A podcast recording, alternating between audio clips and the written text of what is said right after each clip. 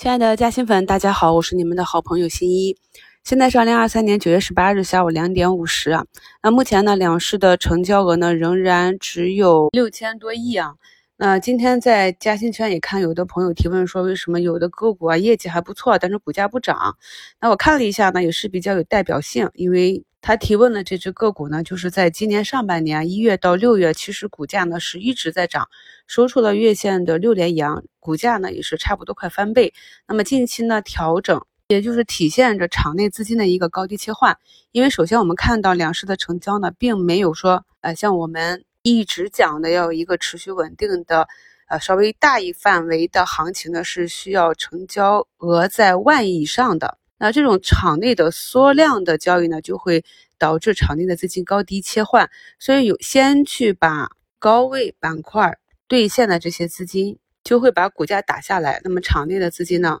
扛不住呢，也会去做兑现，不管是止盈还是止损。所以，我们从盘面上看到，啊，今年一季度大涨的这些 ChatGPT 板块内的个股呢，往往都是涨一两天之后呢，就继续下跌。从图形上来看，很多个股呢都是仍然在一个下降通道里。虽然说呢，偶尔也有单日的反弹的涨幅比较大，但是你整体去看一个个股的全面图形的话，你会发现它的这个下跌趋势并没有结束。而且往往啊，在高位平台能够横盘震荡整理的这些个股，一旦破位呢，很容易加速下跌，形成一个补跌档。那么图二呢，就是他提问的这只个股，朋友们可以看图形理解一下。图三呢，也是我们非常熟悉的这个算力龙头，给大家标注了一些图示啊，方便朋友们去理解。所以呢。看好一个行业和一个企业，要选择在对的周期、对的位置去跟它亲密接触。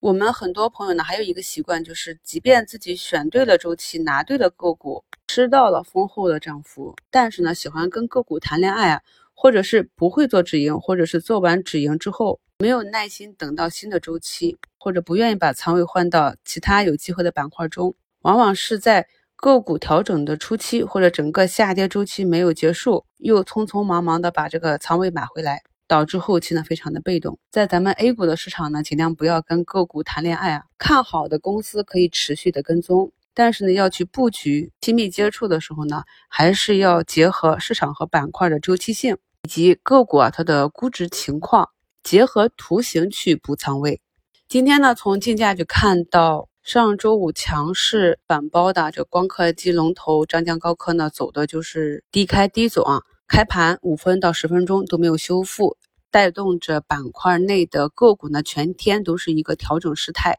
通常来讲，如果明天这个方向呢还不能有效的修复，那可能就是会面临一波上涨之后的调整。短期的节奏呢，大家一定要能够看懂啊。从华为推出 Mate 六零手机之后，市场的重点呢，基本上每天都是围绕着华为线。在场内量化资金的推动下，很多板块内的个股呢，近期走出了大涨大跌的走势啊，震荡加剧啊，这也是前两周一直给朋友们加强主力边拉升啊边出货的这些个股日线 K 线图形的原因。可以看到呢，像周五放量大涨的张江高科，那么今天收盘呢是负八个点左右。周五涨停的京方科技，那今天下午呢是盘中一度暴拉到八个点，尾盘呢又回落到平盘附近。还有我们五评讲的切十均的短线机会这种案例，华丽创通，你在周五切入的话，今天盘中啊拉高创出新高，回落这个位置，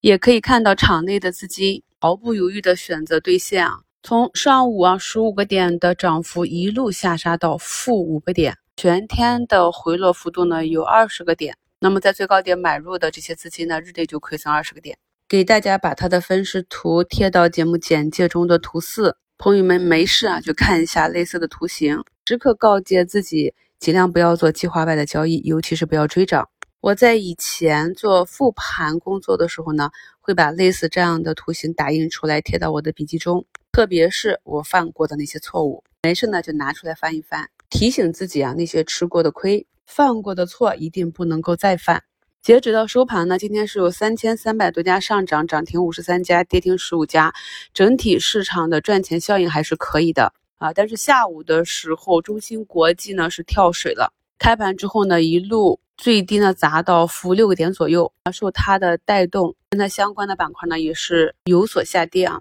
所以我们看到，同样是科技股，围绕的中心不同，表现也是不同的，这就给我们现阶段选股呢增加了难度。现阶段呢，我们要考虑的几个点，一个是华为 Mate 手机的预期的全球销售量，机构呢是不断的上调，目前最高已经预判到了五千万台。然后就是今天底部异动的这个华为汽车方向，我们在挖掘底部机会的时候，初期呢可能是概念的一个泛炒作。但是最后真正能够走出来的这些公司，大概率的呢还是需要业绩去支持。所以大家在复盘的时候研究一下订单规模、订单增量到底呢是有利于哪一些公司，也可以参照以往啊这些公司跟华为的绑定度、他们股价的表现、市场上资金的偏好，选出来之后呢，就只要跟踪其相关的这个订单情况，就可以简单的跟踪公司的未来一个业绩预期了。我在评论区看到有不少朋友呢，也是及时的把仓位